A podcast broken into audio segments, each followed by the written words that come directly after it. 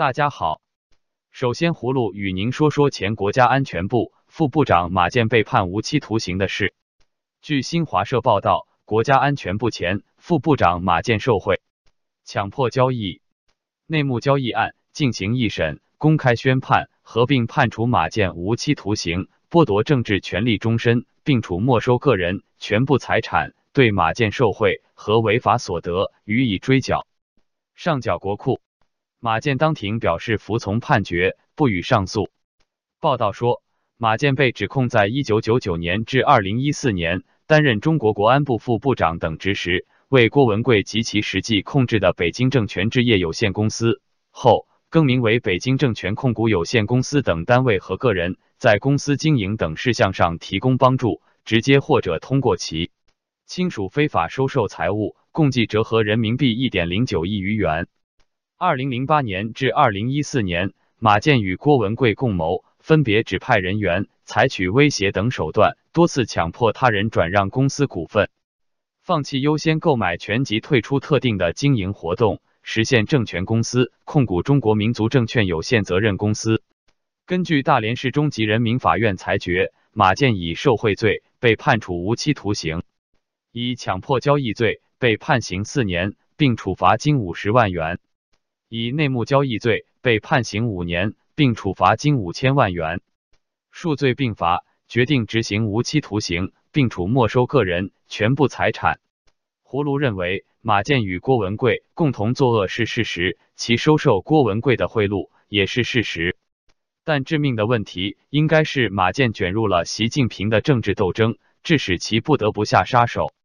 马建不上诉，表明其与中共高层已达成交易。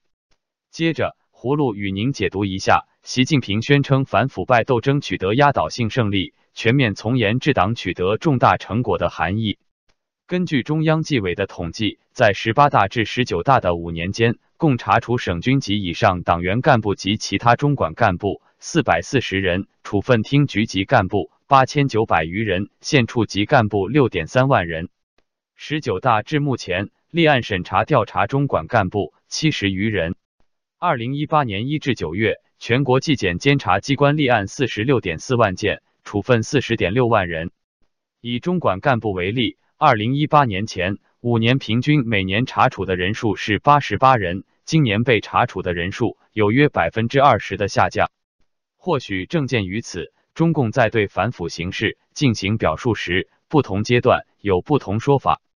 习近平六年前。决定发动这场中共建政以来空前规模的反腐，绝不是临时起意、心血来潮，而是出于亡党亡国的忧虑。因为在习接掌大权时，中共的腐败程度是建政以来最严重的。在习看来，腐败不除，必亡党亡国。只不过，习近平的私欲使他对集权上了瘾。在治党和反腐过程中，他发现，若不拥有毛泽东式的超级权力，很难把党改造的听其指挥、有战斗力。他需要进一步的集权来反腐，而反腐对其集权有强化、巩固效应，两者是相得益彰，最后形成了目前的态势。习近平成了众王之王，个人凌驾于整个党之上。所以，比高级官员在反腐中落马数量更关键的是，建立起了为习近平马首是瞻的新的政治规矩和政治生态。所谓反腐取得压倒性胜利，指的是这点。有了后者的保障，再继续目前强度的反腐似无必要。因此，反腐取得压倒性胜利，可以看作一个信号，即不会再延续目前让人人自危的反腐态势，在反腐的程度和力度上有所放松。但不能把它理解成要结束目前的反腐。葫芦认为，习近平的反腐本应是利国利民的好事。但习不进行制度性反腐，而是将反腐作为政治工具，清除异己，所以习近平的反腐注定是没有出路的。最后，葫芦与您说说天津第二中级法院对维权律师王全章的庭审。十二月二十六日庭审当日，法院大楼的周边被封锁，律师王全章的支持者、西方外交官、记者以及王全章的家人全被阻挡在法院门外。